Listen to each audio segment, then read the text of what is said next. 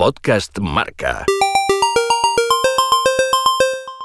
A estas horas hay una historia que todavía no te hemos contado. Y los viernes, estos viernes, ya sabes que este espacio lo alquilo. Los argentinos últimamente están copando los viernes. Hoy también. Porque claro, Racing de Avellaneda ganó la Superliga Argentina y todavía no había aparecido por aquí Hernán Casiari a restregárnoslo en la cara. En este programa y en nuestro programa hermano de Radio Metro en Buenos Aires, Perros de la Calle con el gran Andy Kundesov, es obligatoria la presencia de Hernán Casiari porque hay que hablar de la victoria de Racing.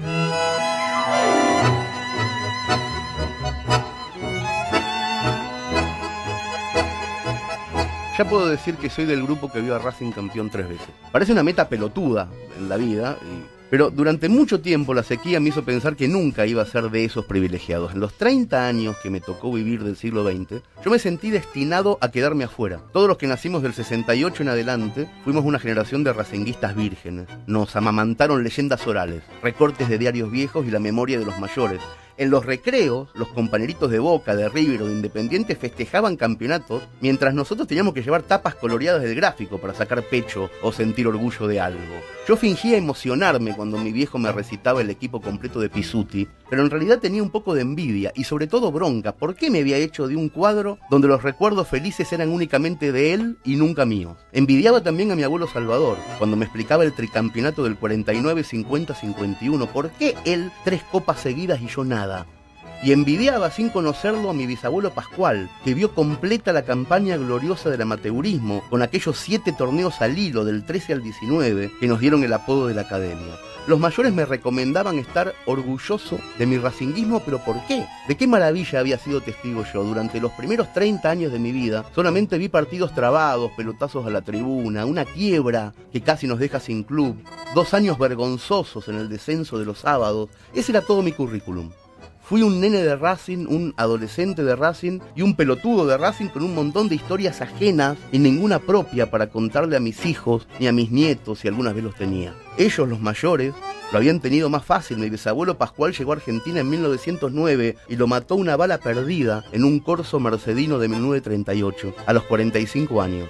Pero en el medio pudo ver a Racing campeón nueve veces y le enseñó a hacer de Racing a su hijo, que después sería mi abuelo. Cumplió su meta en la vida.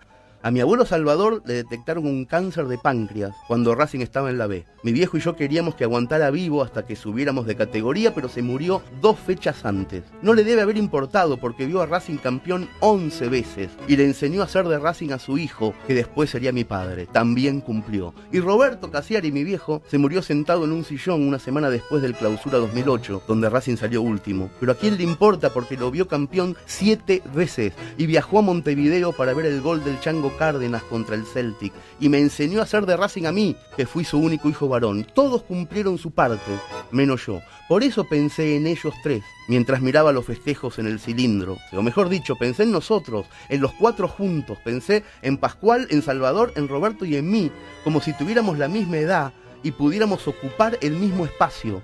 Nos vi sentados en los sillones de casa, mirábamos emocionados las lágrimas de la gente y me di cuenta cuando los vi de que no nos parecemos en nada. A Pascual le gustaban las armas, hablaba en cocoliche y era medio anarquista. A Salvador le gustaba criar palomas, vivía en el campo y fumaba cigarros negros. Roberto era flaco y narigón, introvertido y votaba a la derecha. Y a mí me gusta fumar porro, soy gordo y me gusta escribir. No nos parecemos un carajo. Así que me resulta milagroso, tremendamente absurdo, que hayamos pasado por la vida con algo llamado Racing Club atravesándonos a los cuatro como una brocheta. Hace 110 años que alentamos la misma fiebre, cada cual a su manera. La sintonizamos en radios a transistores, la vimos en teles blanco y negro, viajamos a la misma cancha, desde que era de madera hasta que fue de cemento, vivimos en países propios y ajenos, pero siempre con la portátil o con el iPhone buscando señal febril, siempre con el mismo metejón en la cabeza. Somos cuatro tipos de épocas distintas con un detalle en común que no tiene mucha importancia, ser hinchas de un equipo al que vimos campeón más de una vez. Hace un par de horas, estos tres amigos queridos, que ya no están, pero estuvieron siempre, me dejaron entrar a ese grupo de privilegiados. Avanti, bambino, me dijo Pascual. Negrito, ya era hora, me dijo Salvador. Y mi papá me dijo, Hernán, bienvenido al club. Pablo Juan Arena.